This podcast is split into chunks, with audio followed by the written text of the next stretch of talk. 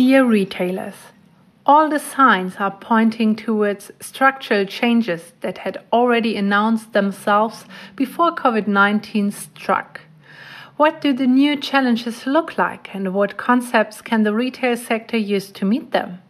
Answers to these questions can be found in this pre pandemic episode of the podcast by Conzoom Solutions, Messe Frankfurt's hands on digital platform specifically for the retail sector. My name is Julia Uherek, and I'm Group Show Director Consumer Goods at Messe Frankfurt. And I would like to welcome today's guest, Boris Hedde, Managing Director of the IFH Cologne.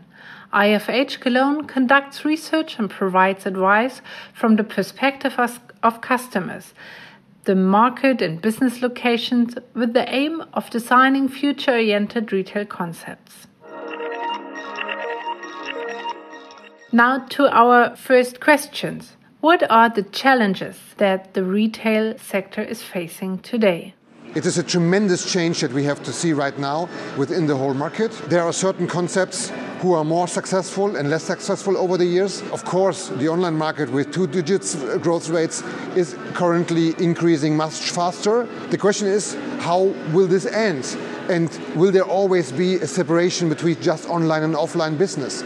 Uh, the futures in, in between and the concept who have managed both channels and combining both channels within cross-channel strategies and so on seem to be more successful um, and currently these are those companies who are working more in chains and so on. Therefore small and mid-class companies or uh, uh, um, enterprises within the retail sector are currently lacking in speed and therefore also lacking in growth rates in comparison to the other market.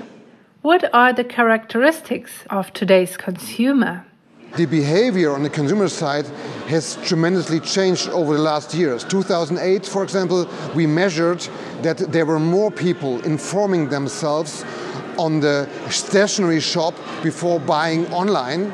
Today, this has changed in totally in the other direction. Changing of channels, changing of, of, of, um, of even devices is common and the question is which retail and wholesale formats are following this common sense, this common behavior that we see in every market right now.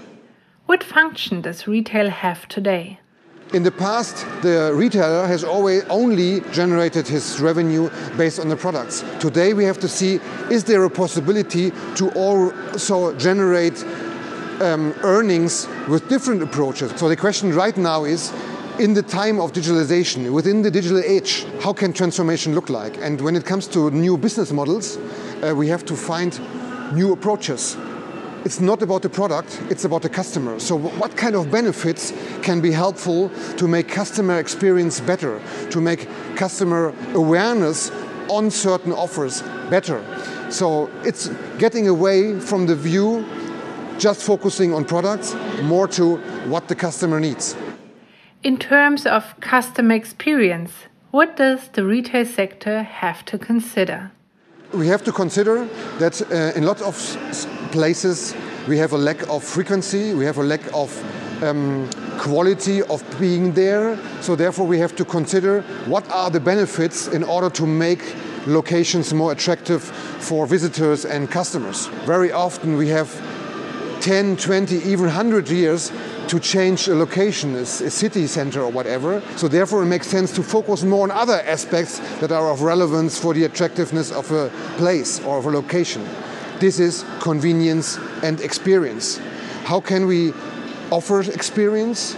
It's about linking uh, leisure time, culture, eating, dinner, etc., all these aspects together in order to offer a visit that enables more than just buying. Just to give an example, we have um, in Germany a retail company who in the basement has even built a swimming pool where he's offering service, uh, surfing lessons. It's all about the experience and around the experience, around the concept of um, new con uh, convenience approaches, we find new possibilities to generate new money, uh, new forms of money and to generate new businesses. What types of collaboration can the retail sector aim for? We have seen in several cities, in big ones and in small ones, by cooperating, by enabling a um, working together of different stakeholders, which could be retail, the culture business, the business of tourists, even the city itself, can enable a cooperation that benefits.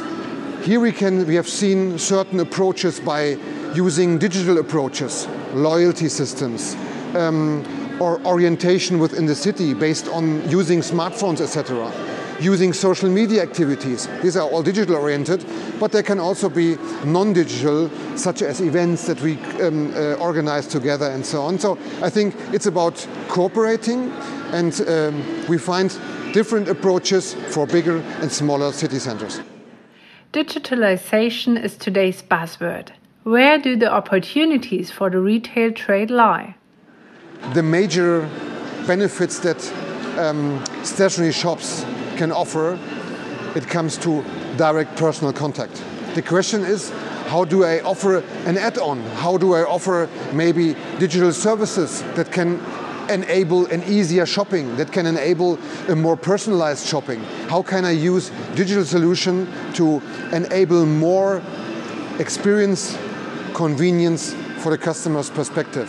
Those retailers are successful who are able to use social media channels in the right way. And this is a question um, to find the right uh, network.